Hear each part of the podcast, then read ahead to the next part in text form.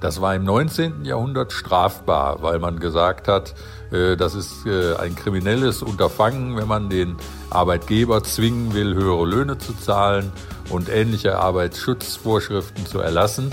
Und das war ein mühsamer Kampf äh, der Gewerkschaften, bis sie durchgesetzt haben, dass das legal ist und dass das sogar grundrechtlich geschützt wird.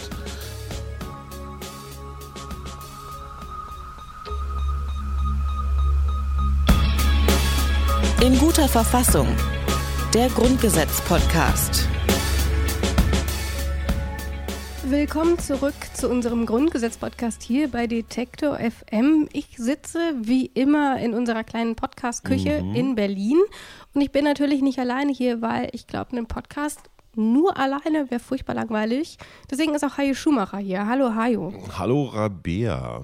Ich, äh, die, die Geräusche im Hintergrund sind übrigens eine Kaffeemaschine. Schade, dass die Hörer das nicht riechen können, weil es duftet ganz gut.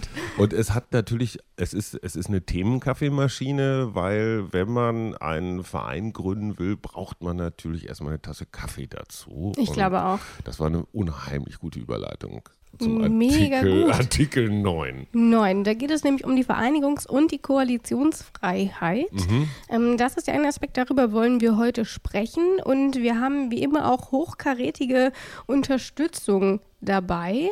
Und zwar sprechen wir ähm, in diesem Fall wieder mal mit Joachim Wieland, der uns in dieser Folge unterstützen wird. Bevor wir aber darauf genauer eingehen, lass uns doch noch mal kurz einen Rückblick wagen auf unsere letzte Folge. Da haben wir nämlich über Artikel 8 gesprochen und da ging es worum, Hajo? Da ging es um die Versammlungsfreiheit, ähm, genau. Vulgo-Demonstrationsfreiheit. Also Menschen dürfen sich äh, zusammenfinden im ja. öffentlichen Raum, um gegen irgendwas zu sein oder auch für. Da sprichst du schon einen Aspekt an, nämlich ähm, du ziehst so ein bisschen darauf ab, was ist denn eigentlich genau eine Versammlung?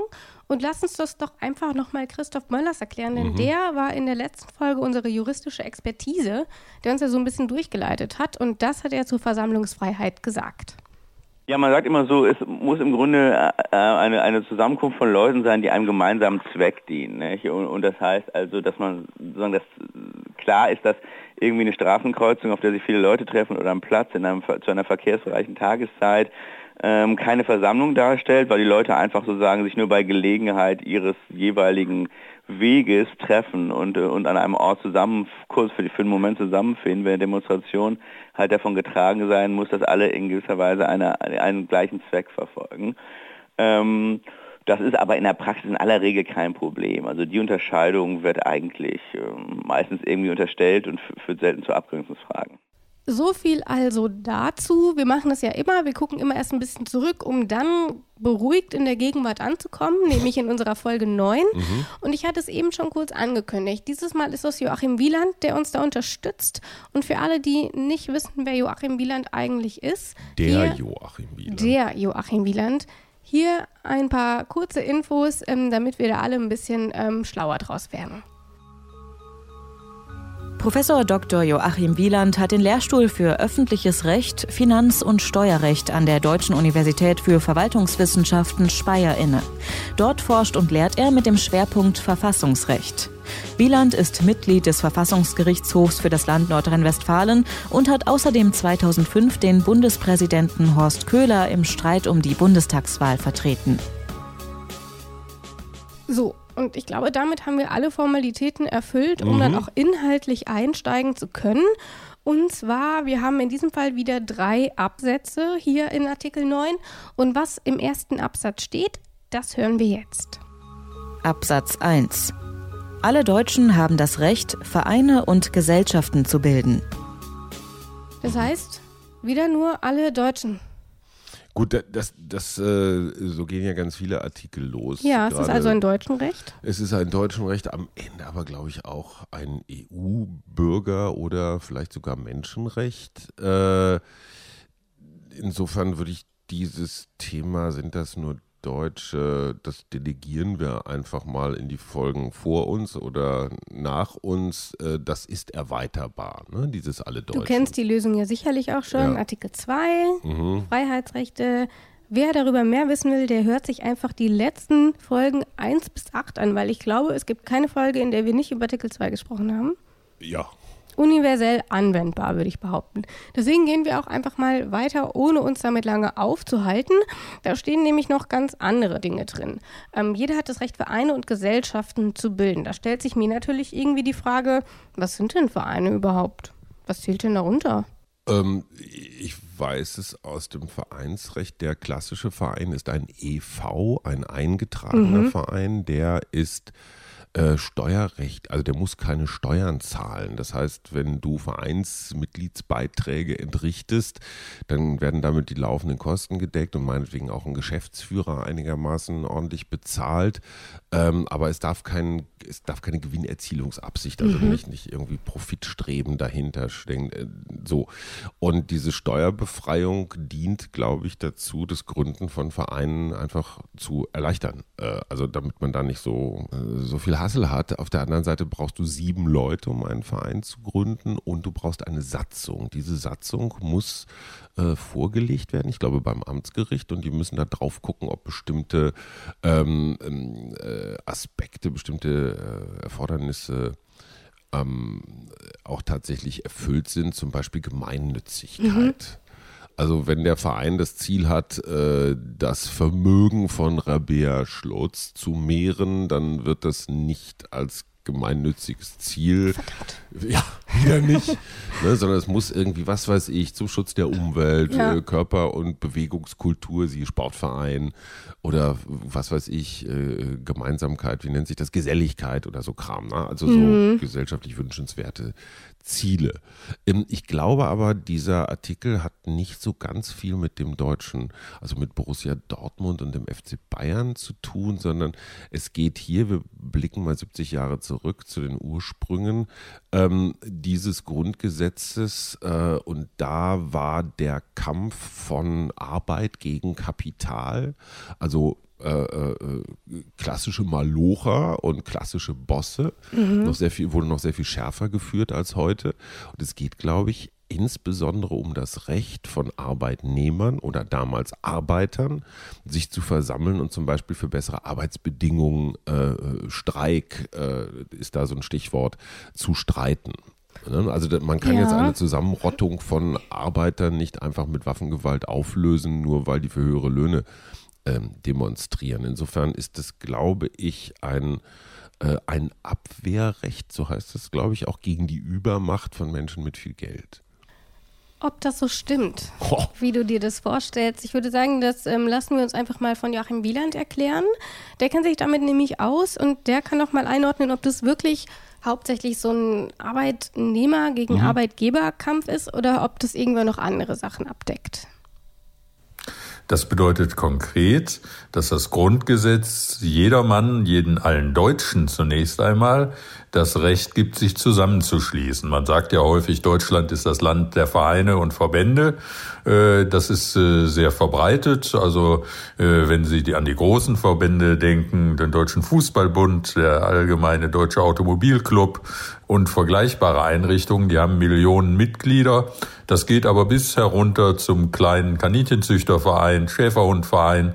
Jeder, der sich mit anderen zusammenschließen will, darf sich als Deutscher auf dieses Grundrecht berufen. Also es sind nicht nur die großen Vereine, sondern es ist auch der kleine Verein, wie du ihn eben auch schon benannt hast. Ich frage mich nur ganz kurz, warum der Kaninchenzüchterverein so weit vorne im Grundgesetz eine äh, eine besondere Schutzklausel braucht. Na, es ähm, ist ja dann nicht nur der Kaninchenschutzverein, sondern eben auch andere große Vereine, eben auch die mhm. Gewerkschaften. Das ist ja alles damit drin.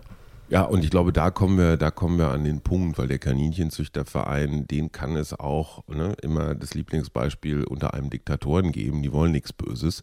Es geht ja am Ende immer darum, dass um das Verhältnis von, von Staat, Schrägstrich, Macht und dem Einzelnen. Und der Einzelne ist machtlos, wenn er aber einen Verein, eine Vereinigung, eine Gesellschaft hat, dann kann er auf einmal mächtig werden. Also es ist so ein, immer, immer das Balancestreben des, äh, des Grundgesetzes. Und deswegen, klar, der ADAC, ähm, bist du ADAC-Mitglied? Nee. Ich auch nicht. Bist du im Deutschen Fußballbund organisiert? Also wir Nein. beide sind in den beiden großen deutschen Zentralvereinigungen nicht, nicht. organisiert. Nein. Ähm, aber ich bin Mitglied zum Beispiel einer was heißt einer Gewerkschaft, aber eines, eines Berufsverbandes, Deutscher Journalistenverband. Ja. Und äh, Gewerkschaft, es ist jetzt keine klassische Gewerkschaft, aber es geht darum, einen Interessenverband einer bestimmten Berufsgruppe. Ja. Und ähm, in Zeiten wie diesen, in der Gesellschaft der Singularitäten, um Andreas Reckwitz zu zitieren, ähm, äh, ist mir dieses Grundrecht fast so ein bisschen äh, äh, in, in, Vergessenheit geraten. Ich denke zum Beispiel an, die Zahlen gehen ein bisschen auseinander, so sieben bis über zehn Millionen geringfügig Beschäftigte, mhm. Mindestlohnbeschäftigte oder sowas. Gerade die bräuchten ja auch äh, zum Durchsetzen ihrer legitimen Interessen nach fairer Bezahlung, nach Arbeitsschutz und, und, und, bräuchten die eine, eine starke Vereinigung. Und man hat den Eindruck, dass viele Gewerkschaften eigentlich nur noch so, ich sag mal so die ganz, die klassischen Vollerwerbsarbeitsplätze, alles was so tarifvertraglich ordentlich durchgeregelt ist, schützen. Aber gerade diese 10 Millionen Deutschen haben überhaupt keine Repräsentanz, also auch keine, keine Lobby, die in die mhm. Politik reinwirken würde. Da würde ich mir ein bisschen mehr äh, Vereinigungsfreude was ein schönes Wort, mehr Vereinigungsfreude wünschen. Aber von daher, ähm, du hast schon gesagt, du würdest dir so ein bisschen mehr Vereine wünschen. Das finde ich ganz witzig, weil Joachim Wieland hat ja angesprochen, dass Deutschland immer so als das Land der Vereine gilt. Ja, aber als Land der komischen Vereine. ja, es gibt halt so Biertrinkervereine und so Folklorevereine und so. Das ist auch alles schön und gut, aber die Vereine und ich, es heißt ja, das Recht heißt ja auch Gesellschaften. Ähm, Gesellschaften jetzt nicht im Sinne von GmbHs, also sowas, sondern Gesellschaften im Sinne von Zusammenhalt. Ähm, und, und, und für mich ist das immer, weil, äh, vielleicht, vielleicht greife ich jetzt vor, aber ähm, hier steht äh, auch viel mit Arbeits- und Wirtschaftsbedingungen dann in einem der nachfolgenden ähm, Absätze. Und ich, für mich kommt immer wieder Gewerkschaft, Arbeitnehmerrechte und solche Sachen ins Spiel. Das sind ja auch tatsächlich Dinge, wir haben das ja häufig auch, und das ist ja hier ähnlich, auch Artikel 9 oder was in Artikel 9 steht, ließe sich locker mit Artikel 2 begründen und trotzdem wird es so explizit hervorgehoben. Mhm. Und das zeigt ja auch, dass selbst die komischen Vereine, wie du sie nennst, mhm. besonders geschützt sind durch mhm. das Grundgesetz. Und das ist, wie so häufig es bei uns im Grundgesetz ist, auch historisch bedingt. Tatsächlich ist es aber so, dass wir in der Weimarer Verfassung schon einmal die ähm, Vereinigungsfreiheit festgeschrieben hatten. Natürlich wurde die dann im Zuge des Dritten Reiches unter Hitler wieder abgegrast und wurde wieder kassiert. Und das Ganze geht natürlich auf die Reichstag-Brandverordnung zurück. Ähm, mhm. Die hat das Ganze ja außer Kraft gesetzt. Glaubst du, wir brauchen einen kleinen Exkurs, was die Reichstag-Brandverordnung unbedingt, war? Unbedingt. Ich weiß nur Marinus von der Lubbe, aber das ist jetzt wieder. Äh, genau, die Reichstag-Brandverordnung, die heißt eigentlich Verordnung des Reichspräsidenten zum Schutz von Volk und Staat. Ähm, was natürlich dann noch ein bisschen vorgaukelt, dass man diese ganzen Rechte des Volkes nur wieder einzieht, um das Volk zu schützen, was mhm. die Absurdität des Ganzen ja irgendwie schon es ganz gut beschreibt. Es ist nur zu deinem Besten. Genau, und tatsächlich ähm, in Kraft getreten ist die am 28. Februar 1933 mhm. und die setzt eben zahlreiche Bürgerrechte außer Kraft und die heißt eben umgangssprachlich Reichstag Brandverordnung. Ich finde das Wort furchtbar schwierig, weil sie ähm, entlassen wurde, nachdem der Reichstagsbrand äh, der Reichstag in Brand gesetzt wurde damals. Und es das gab hat man ja als damals Vorwand die genommen. Einzeltätertheorie, dass ein, äh, ich glaube, äh, niederländischstämmiger Mensch, Marinus von genau. der Lubbe, den Reichstag angezündet habe. Aber dass das natürlich ein ähm, eine Aktion der Staatsfeinde, also in diesem Fall von links war.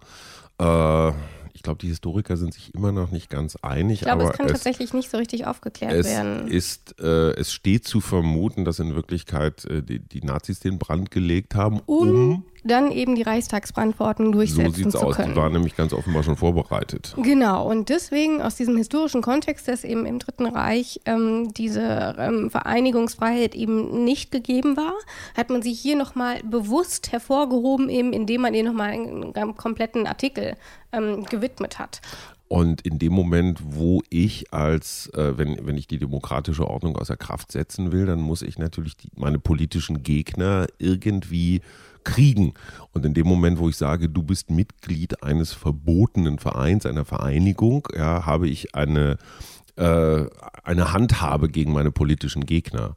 Und insofern ist die Zugehörigkeit zu einem Verein, ohne dass ich überhaupt irgendetwas mache, wenn das schon unter Strafe steht, ist ja. das natürlich eine massive Einschränkung von Grund- und Freiheitsrechten. Und deswegen diese Wucht Und das ist ja auch nur der eine Aspekt. Der zweite Aspekt, das sind ja noch die Gewerkschaften, auf die wir auch im Laufe unserer Folge nochmal genauer eingehen können.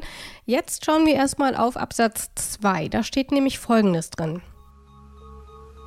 Absatz 2.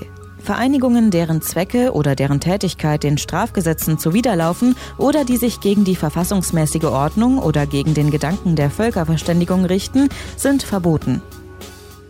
Es gibt also auch Vereinigungen, man darf nicht alles machen. Mhm. Ähm, in diesem Absatz steht ja auch drin, die sich gegen die ähm, gegen Strafgesetze zuwiderlaufen mhm. oder die verfassungsmäßige Ordnung mhm. ähm, richten. Ja. Ähm, oder auch den Gedanken der Völkerverständigung, was ich sehr interessant finde. Mhm. Ähm, fällt dir da irgendwie direkt eine, eine, Vereinigung vielleicht ein, wo du sagst, ach ja, die wurde doch verboten wegen Absatz 2?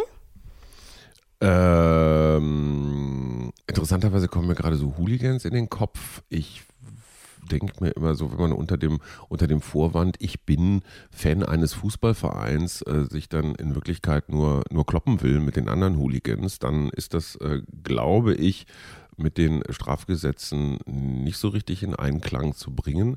Ähm, hat das Vereinigungs- und äh, ähm, Gesellschaftsbildungsrecht ähm, auch was mit Parteien zu tun? Ist eine Partei? Nein. Nein. Um Parteien das heißt tatsächlich, doch, wenn das eine Frage war, Parteien ist ein eigener wir, Artikel. Ja, ne? Also genau. es geht hier nicht um, ich sag mal, NPD-Verbot oder sowas. Das wäre, nee, genau. das wäre woanders. Genau, das ähm, wird nochmal ähm, in unserem Artikel zu Parteien. Es ja. müsste Artikel 21 sein, wenn mich jetzt nicht alles täuscht.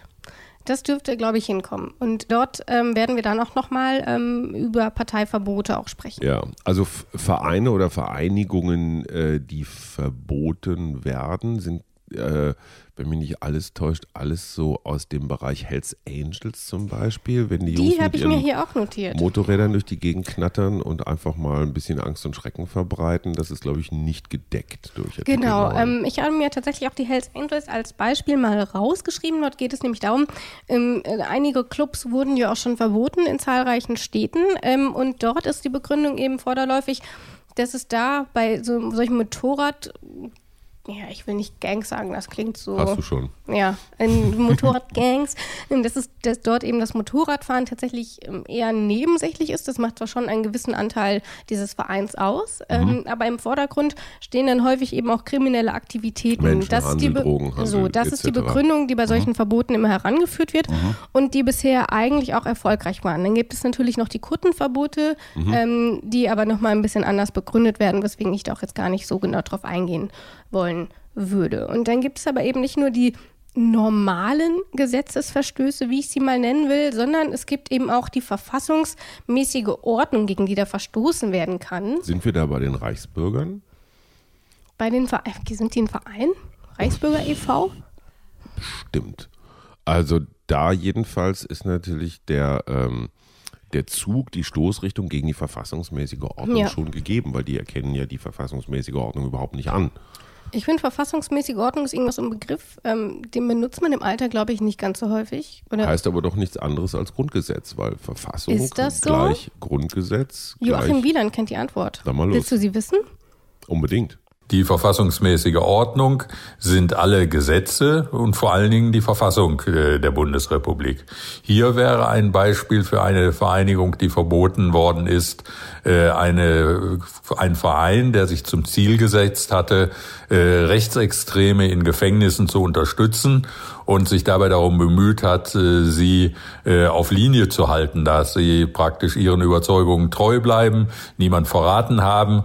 Dann hat man sie im Gefängnis unterstützt und da hat das Bundesverfassungsgericht auch entschieden, dass sich das gegen die verfassungsmäßige Ordnung äh, richtet und dass die Vereinigung deshalb verboten war. Das ist tatsächlich ein Beispiel, das hat mich überrascht. Kannte ich auch nicht. Nee. Interessant, also ein Verein, äh, der sich um Strafgefangene kümmert, ist ja erstmal grundsätzlich genau. völlig in Ordnung. Aber wenn, wie, wie sagt Wolfgang Wieland, um sie auf Linie zu halten, also nicht, das dass die, krass, um ja. Gottes Willen vom Gefängnisfacher jetzt umgedreht werden oder sowas. Interessant, wusste ich nicht. Nee, war mir auch neu und fand ich war dann aber auch ein ganz gutes Beispiel, um auch nochmal ähm, sich den Begriff der verfassungsmäßigen Ordnung nochmal genauer vorzustellen, was ja. da eben alles darunter fällt, beziehungsweise was vor allem darunter fällt, wenn man dagegen verstößt stößt. So. Und deswegen fand ich das ganz interessant. Und da steht aber auch noch gleich weiter, gegen den Gedanken der Völkerverständigung. Mhm. Kann ich irgendwie noch viel weniger mit anfangen. Ach, weiß ich nicht. Also das, das ist ja für mich eine Übersetzung von so extrem nationalistisch. Mhm. Ne?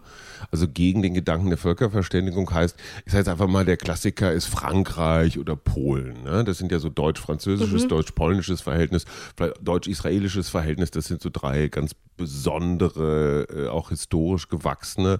Wenn wir jetzt einen Verein gründen, wir zwei beiden, ähm, die der Vereinszweck ist jetzt äh, Rückgabe des Saarlandes an Frankreich.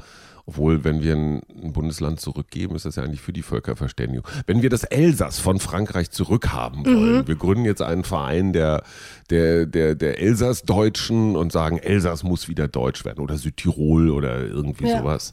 Ähm, das wäre, glaube ich, gegen den Gedanken der Völkerverständigung, weil wir dann den Franzosen was wegnehmen wollen und dann werden wir verboten. Damit triffst du den Nagel fast schon auf den Kopf. Es geht nämlich tatsächlich darum, um eben Kriegsbestrebungen entgegenzustellen. Und ähm, würde man jetzt sagen, okay, wir wollen das Elsass zurück, ich würde behaupten, das würde schon in die Richtung einer Kriegsbestrebung laufen. Ja. Ähm, ich hatte mir zum Beispiel noch ein Beispiel notiert, ähm, da ging es um einen Verein, den Muslime gegründet hatten, ähm, um die Hamas zu unterstützen. Und die Hamas, die ist ähm, eben in in Deutschland gilt sie so als, als Terrorvereinigung, würde ich das mal vereinfacht mhm. beschreiben.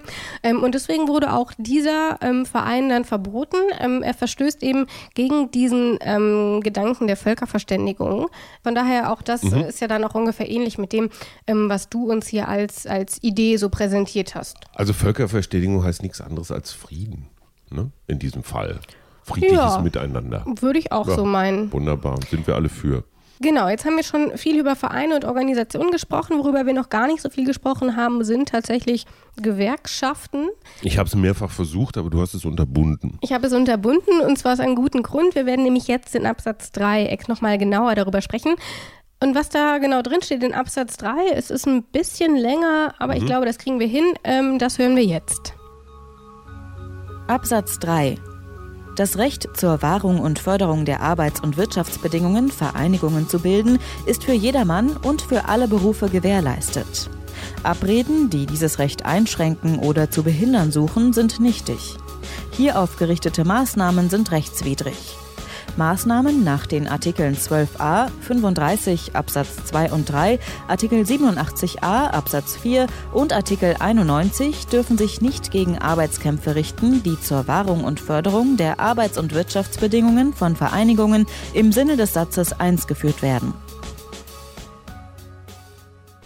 Das ist für mich der Inbegriff einer Gewerkschaft. Obwohl nicht das da jetzt nur, erstmal gar nicht so steht? Nicht nur. Ich glaube, es gibt ja auf der anderen Seite auch Wirtschaftsverbände. Also den BDI mhm. zum Beispiel, Bund genau. der Deutschen Industrie, so ein Dachverband von, ich weiß nicht was, allem Möglichen, was mit Industrie zu tun hat. Ja. Also Maschinenbau, Automobilchemie und, und, und. Also die dürfen das auch ähm, letztendlich, und da haben wir wieder die, ich sag mal, die, den, den historischen Graben zwischen Kapital und, und Arbeit. Ja. Ähm, der Arbeiter hat nichts anderes äh, äh, auf den Markt zu werfen als seine Arbeitskraft. Ähm, auf der anderen Seite haben Unternehmen natürlich auch das berechtigte Interesse, dass sie durch Streiks nicht permanent äh, lahmgelegt werden können. Und äh, ich finde ja, was Deutschland, das ist jetzt aber nur mal so ein kurzer Pathos-Moment, ähm, was Deutschland wirklich ausmacht, ist ein, ein hohes Maß an Kompromisskultur, mhm. ähm, was diese Balance zwischen Arbeitgebern und Arbeitnehmern ausmacht. Klammer auf mit der Einschränkung, dass alles das, was sich im Niedrig-Mindestlohnsektor abspielt, äh, derzeit nicht aufgefangen ist. Ja. Also da gilt es nachzuarbeiten. Aber ich sage mal so, in der alten Bundesrepublik war dieses, ähm, war dieses Miteinander unter dem Stichwort soziale Marktwirtschaft, so eine, so eine gewisse Waffengleichheit, äh, fand ich schon sehr bemerkenswert. Dann gehst du auch schon auf ähm, den historischen Kern ein. Ähm, ich würde sagen, wir haben eigentlich in Deutschland eine ziemlich gesittete Streikkultur, würde ich es nennen, gerade wenn wir zum Beispiel mal nach Frankreich schauen. Ja. Ähm, da ist Deutschland, glaube ich, ähm, tatsächlich ähm, sind Streiks gar nicht so beliebt und das merkt man ja auch immer. Ich glaube, es gibt auch so unterschiedliche Sympathien, je nachdem, wer streikt. Ich glaube, so wenn Piloten oder Bahnmitarbeiter streiken, dann Lokführer. zum Beispiel, dann hält ja. sich das Verständnis der Bevölkerung, glaube ich, in Grenzen. Ich glaube, wenn es dann irgendwie so ähm, ähm, Erzieherinnen oder Erzieher zum Beispiel sind, äh, da, da, hat man da, glaube ich, schon wieder mehr Verständnis für. Ja, das ist aber eine spannende Frage, weil ähm, diese, ich sag mal, diese kleinen Gewerkschaften, die ein ganzes Land leben, äh, lahmlegen ja. können, also Fluglotsen zum Beispiel oder, oder sowas, ähm, das ist, äh, war in Deutschland ja bislang immer nicht so. Es waren ja immer große Gewerkschaften, so IG Metall oder sowas, die dann für Millionen von Arbeitnehmern ähm, gestreikt äh, haben, äh, dass jetzt hier, ich sag mal, sehr kleine Gruppen ihre sehr speziellen Interessen durchsetzen können, das ist äh, von der Öffentlichkeit nicht so geschätzt. Ich glaube, das ist ein Aspekt und der zweite Aspekt ist, ähm, darüber habe ich auch mit Joachim Wieland gesprochen, es hat so eine Verlagerung gegeben. Mhm. Früher waren das hauptsächlich eben die Handwerksbetriebe ähm, mhm. in, in, der Wirtschaft, die gestreikt haben, mhm. also zum Beispiel eben in Produktionshallen und ähnlichem. Ja, dann wurde das Auto halt äh, erst zwei Wochen später fertig. Mhm. Davon hat man als Normalbürger nicht so viel mitbekommen. So. Ja. Und da war man nicht so eingeschränkt. Und jetzt ist es eben so, dass ähm, die Streiks sich in den öffentlichen Dienst verlagern. Ähm, und dann ist man dann natürlich sehr viel direkt davon betroffen, weswegen dann natürlich wahrscheinlich auch diese Sympathien für die Streikenden ähm, sinken. Das jetzt mal nur am Rande. Ähm, du hast es eben schon angesprochen. Ähm, es gibt tatsächlich auch hier wieder einen historischen Kern, warum die Gewerkschaften hier nochmal so explizit hervorgehoben werden. Und auch, darüber werden wir gleich noch sprechen, ähm, tatsächlich ähm, auch über alle Maßen geschützt sind. Selbst wo andere ähm, Grundrechte vielleicht eingeschränkt werden können, ist das bei den Arbeitskämpfen tatsächlich nochmal ein bisschen anders. Ich möchte aber kurz nochmal auf den historischen Kern eingehen. Und Joachim Wieland erzählt uns dazu Folgendes. Das war im 19. Jahrhundert strafbar, weil man gesagt hat, äh, das ist äh, ein kriminelles Unterfangen, wenn man den Arbeitgeber zwingen will, höhere Löhne zu zahlen und ähnliche Arbeitsschutzvorschriften zu erlassen. Und das war ein mühsamer Kampf äh, der Gewerkschaften, bis sie durchgesetzt haben, dass das legal ist und dass das sogar grundrechtlich geschützt wird. Deshalb ist dieses Grundrecht der Koalitionsfreiheit äh, heute gerade auch für die Arbeitsverhältnisse von herausragender Bedeutung. Gewerkschaften sind kaum vorstellbar, ohne dass sie ein solches Grundrecht im Rücken hätten. Und da sieht man, es ist ein sehr altes Recht, was mhm. dort erkämpft wurde. Und ähm, deswegen ist es gerade auch heute nochmal so wichtig, obwohl die Streikkultur, würde ich mal sagen, oder die Arbeitskampfkultur allgemein in Deutschland, glaube ich, eher ja, ich würde nochmal einen Schritt zurückgehen. Die Gewerkschaftskultur ist äh, eher auf dem absteigenden Ast. Äh, das ist ja so von Soziologen immer der klassische ähm, der klassische Kritikpunkt, dass so die mhm. großen Vereinigungen, also Parteien, Kirche, Gewerkschaften, ähm, dass die eher an Mitgliedern äh, verlieren und damit natürlich auch an Legitimation und Durchschlagskraft. Ja. Also wie klein muss eine Gewerkschaft, eine Partei, eine Kirche werden, um nicht mehr äh, großen Einfluss zu haben. Und ich merke das gerade auch so an jungen Kollegen oder sowas, dieses Bewusstsein, dass man nur in der Menge stark ist. Also ich meine, früher im Ruhrgebiet war das so, wenn du als Lehrling in irgendeinen Betrieb gekommen bist, dann war dein erster Termin nicht beim Personalchef oder deinem Vorgesetzten, der erste Termin war bei deinem IG Metallsekretär, mhm. der dich, äh, sagen wir mal, mit sanftem Druck äh, dazu gebracht hat, eine eine äh, Mitgliedserklärung für die ja. Gewerkschaft zu unterzeichnen, kann man sagen, ja, das war jetzt vielleicht nicht so ganz freiwillig, ja, aber es, es war ein, ein, ein hohes Ethos und ein hohes Bewusstsein der Arbeitnehmer, dass wir nur gemeinsam sind wir stark. Und in einer äh, versingularisierten Gesellschaft äh, ist dieses Bewusstsein deutlich weniger geworden. Und wenn du als, äh, äh als, als Pizzabote oder sowas versucht, deine Rechte durchzusetzen, bist du Einzelkämpfer.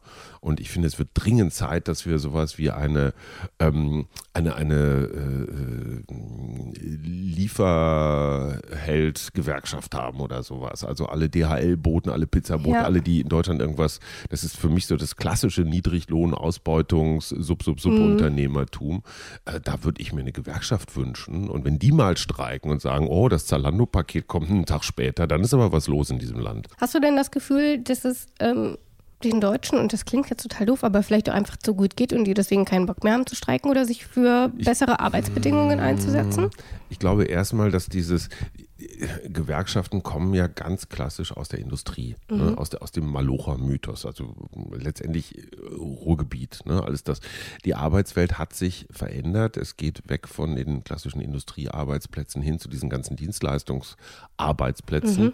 Und ähm, das ist deutlich schwieriger, diese Menschen zu organisieren, weil die haben zum Teil gar keinen Arbeitsplatz, weil sie einfach von zu Hause oder mit ihrem Rad oder ihrem Auto oder so irgendwo unterwegs sind. Und dieses, da sind jetzt auf einmal 10, 20, 30, 50.000 Arbeitnehmer in einem Unternehmen und lassen sich von einem Gewerkschaftssekretär auch gut organisieren. Ja. Ne? So heute streiken wir und zack und am Werkstor werden die Flugblätter verteilt oder so. Also diese, ich sag mal, äh, äh die Einfachheit der Organisation ist sehr viel komplexer geworden. Ähm, ich glaube nicht, dass es was mit zu gut gehen zu tun hat. Äh, wir alle wissen, ja, es geht einem großen Teil in diesem, in diesem Lande wirklich gut, aber es gibt auch einen Teil, ähm, die das klassische Versprechen der sozialen Marktwirtschaft, wenn du fleißig bist und anständig und ordentlich, ähm, dann kannst du es schaffen, dass es dir besser geht. Dieses Aufstiegsversprechen. Mhm ist einfach futsch. Das gibt es nicht mehr. Insofern finde ich es, ich, ich bin großer Freund, den Mindestlohn anzuheben zum ja. Beispiel. Ja, aber wer soll das fordern? Die Gewerkschaften, die kaum noch Mindestlohnmitglieder haben, sondern halt tarifvertraglich, die deutlich besser verdienen. Ähm, also da ist für mich die Interessenvertretung extrem wichtig, aber auch extrem schwer zu organisieren in einer ne, vereinzelten Gesellschaft. Ja, dann kommen wir noch mal ein bisschen näher zum Text zurück. Ähm, der zweite Satz hier ist ja nämlich zum Beispiel auch, ähm, Abreden, die dieses Recht einschränken oder zu behindern suchen, sind nichtig. Hierauf gerichtete Maßnahmen sind rechtswidrig. Da zählt dann sicherlich auch so Sachen drunter, wie eben das Streikende nicht gekündigt werden dürfen. Mhm. Ähm, solche Sachen, oder? Ähm, glaube ich auch. Was, was, was, sind, was ist mit diesen Abreden gemeint? Sind das Passagen im Arbeitsvertrag oder so. Sie dürfen nicht streiken. Könnte ich mir vorstellen. Oder vielleicht Richtung, ähm, ne? auch tatsächlich dann nochmal eben mit den einzelnen ähm, ähm, Arbeitnehmern, um sie eben von ihrem Recht ähm, zu streiken abzubringen. Sowas könnte ich mir auch vorstellen. Ja.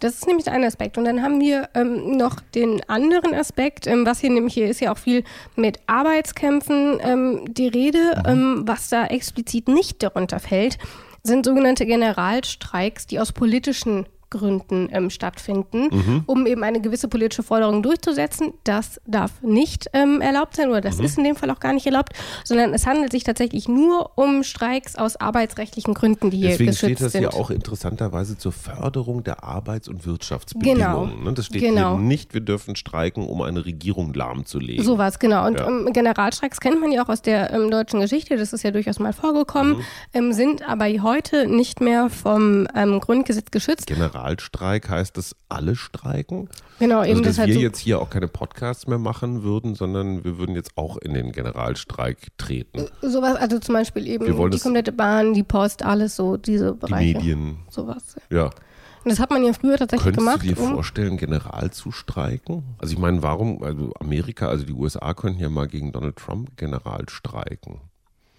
Äh, Gut, ist das jetzt schon ein Aufruf gegen die Völkerverständigung? Werde ich jetzt womöglich nach Artikel 8. Äh, du bist ja kein Verein. Äh, nee, nach so. Absatz 2 würde ich jetzt. Nee, ich bin kein Verein, genau. Genau. Ich finde, jeder ist ein Verein. Gehen wir mal noch etwas weiter. Schöner da stehen nämlich noch ganz, ganz viele Artikel. Artikel 12a, 35 Absatz mhm. 2 und 3, Artikel 87a, Absatz 4 und Artikel 91. Ich habe jetzt ehrlich gesagt nicht so die Muße, mich mal eben durchs komplette Grundgesetz ähm, mhm. zu, zu blättern. Ähm, ähm Joachim Wieland hat das netterweise schon gemacht ja. ähm, und kann uns jetzt einfach aus dem FF sagen, was damit tatsächlich eigentlich gemeint ist und was das denn dann auch bedeutet. In den Artikeln, auf die in Artikel 9 Absatz 3 verwiesen wird, wird die sogenannte Notstandsverfassung geregelt. Das heißt, was gilt an Recht in Deutschland, wenn es eine Staatskrise gibt, wenn Terrorismus droht oder wenn gar ein Krieg droht, Darüber hat man sich in den 60er Jahren des äh, 20. Jahrhunderts sehr gestritten, ob man solche äh, Vorschriften ins Grundgesetz aufgenommen, äh, aufnehmen sollte. Man hat sich dann entschieden, dafür sie aufzunehmen, aber gewissermaßen als Gegengewicht hat man festgehalten, dass das Streikrecht nicht beeinträchtigt werden darf. Es sind also die Notstandsverordnungen. Äh, auch da aus meiner Jugend, Notstandsgesetze sind natürlich ein riesen, riesen, riesen Thema. Ähm, überlegen wir einfach nur mal Frankreich, Nachbarland, entwickelte Demokratie. Ja. Äh, nach den Anschlägen in Paris wurde da zumindest für ein paar Monate auch der Ausnahmezustand, Schrägstrich Notstand, ausgerufen. Und das bedeutet immer, dass bestimmte Rechte eingeschränkt werden. Und das ist natürlich gerade von dem Hintergrund der deutschen Geschichte äh, ein, ein hochspannender und hochsensibler mhm. Punkt. Ähm, und jetzt verstehe ich auch, dass diese ganze Latte hier von Artikeln äh, und Absätzen, die hier aufgezählt wurde, ähm, äh, dass die Arbeitskämpfe ausdrücklich ausgenommen sind. Ja. Also in dem Moment, wo es hier laut Artikel 9 um ich sag mal, Arbeits- und Wirtschaftsbedingungen geht, äh, die darf man jetzt mal nicht eben so handstreichartig äh, absetzen. Genau. Da hat jemand wir? mitgedacht. Total gut, oder? Ja, da merkt super. man immer wieder, wie, wie, wie durchdacht das Grundgesetz ist. Ich werde von Folge zu Folge mehr Fan. Ja. Kommen wir zu meinem letzten Punkt. Ähm, wir haben jetzt schon ganz viel über Streiks gesprochen und so und wir haben auch schon ein bisschen über das Image von Streiks gesprochen. Ähm, aber fällt dir denn ein Streik ein, der dir total in Erinnerung geblieben ist, der vielleicht auch historisches Ausmaß hatte? Ähm, also die letzten ärgerlichen Streiks waren Lokführer-Piloten, das mhm. hatten wir schon. Ähm, aus meiner Jugend als Kind in Nordrhein-Westfalen, ja natürlich klar, als es um äh, Schließung von Stahlwerken ja. und, und sowas ging. Ähm, die waren auch unfassbar kämpferisch damals, die EG Metaller, mhm. äh, so dass die Ruhe brennt und solche Sachen. Ne? Also das war schon kurz, das hatte schon so leichte Anklänge von Bürgerkrieg. Ja. Äh, und ich weiß auch, wie dann die, ähm, die Bosse, ich weiß noch, äh, äh, äh einer hieß Kromme zum Beispiel, mhm. ähm, der dann auch so das Gesicht des, des, des, des kalten Bosses, des kalten Kapitalismus ja. war. Ich glaube, der hatte dann auch wirklich Angst um Leib und Leben. Der die, solche Menschen können dann ihre Kinder nicht mehr zur Schule schicken, weil dann, weil dann richtig was los ist. Ja. Ähm, Im Vergleich zu diesen, äh, zu diesen Streiks in den 80er Jahren sind wir in Deutschland, glaube ich, eher so ein bisschen streikmüde, oder? Ja. Weißt ich, du historisch irgendwas? Ich weiß keins, aber ich kenne jemanden. Joachim Wieland. Genau. Der weiß nämlich einen und das hatte tatsächlich historische Ausmaße, das wusste ich auch gar nicht. Ja. Aber ist auch schon etwas länger her. Ich würde sagen, wir lassen ihn einfach mal erzählen, oder? Jo. Bekannt ist besonders in den 70er Jahren des vorigen Jahrhunderts äh, der Streit der Arbeitnehmer des öffentlichen Dienstes. Da waren die äh, Menschen in Deutschland vor allen Dingen davon betroffen, dass die Müllabfuhr gestreikt hat, dass der Müll nicht abgeholt äh, wurde und sich gesammelt hat auf, den Straßen, äh, dass äh, die öffentlichen Verkehrsmittel nicht gefahren sind.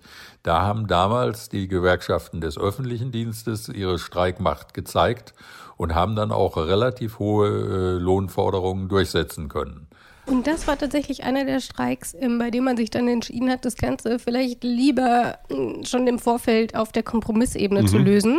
Das heißt, wir haben auch heute immer noch kleine Warnstreiks, die gehen dann mal ein paar mhm. Stunden, aber so wirklich länger andauernde Streiks haben wir ja heute gar nicht mehr. Weil dann gibt es halt schon die Tarifgespräche und jeder zeigt sich genau. mal so seine Waffen. Das genau. hat ja auch so eine, ein hohes Maß an Ritualisierung. Also ne? da hat man schon noch draus gelernt. Die Arbeitgeber dann. sagen immer, äh, mehr als 1,5 Prozent gehen nicht und die Gewerkschaften sagen, ja, wir brauchen aber mindestens fünf. Genau so. Äh, und, und dann weiß man schon, sie einigen sich irgendwo so drei um die drei. So. Ne? Also genau. das, so, äh, das finde ich auch gar nicht so schlecht, ehrlich gesagt. Ähm, ich frage mich halt, so wenn man Waffen das von Anfang an weiß, dann Waffen kann man doch auch zeigen, aber nicht sagen. benutzen. Ist so ein bisschen hm. wie bei der Mafia, ne? Du zeigst mal einmal kurz so dein, machst dein Jackett so einmal auf und zeigst, dass du hast eine Wumme dabei. Ja. Ähm, das unterstreicht zumindest mal die Ernsthaftigkeit deines Ansinnens. Sie dann nicht zu benutzen, zeigt auch, dass du äh, ein edler Charakter bist. So ist es. Und so. damit würde ich sagen, hast du noch Fragen? Nö, wir haben, äh, haben gut einmal durchgewischt, Artikel 9. Dann äh, blicken wir noch kurz auf Artikel 10. Ähm, der ist nämlich in hm. der kommenden Folge dran und ich freue mich auf unsere juristische Expertise, die wir dort dann haben. Ja.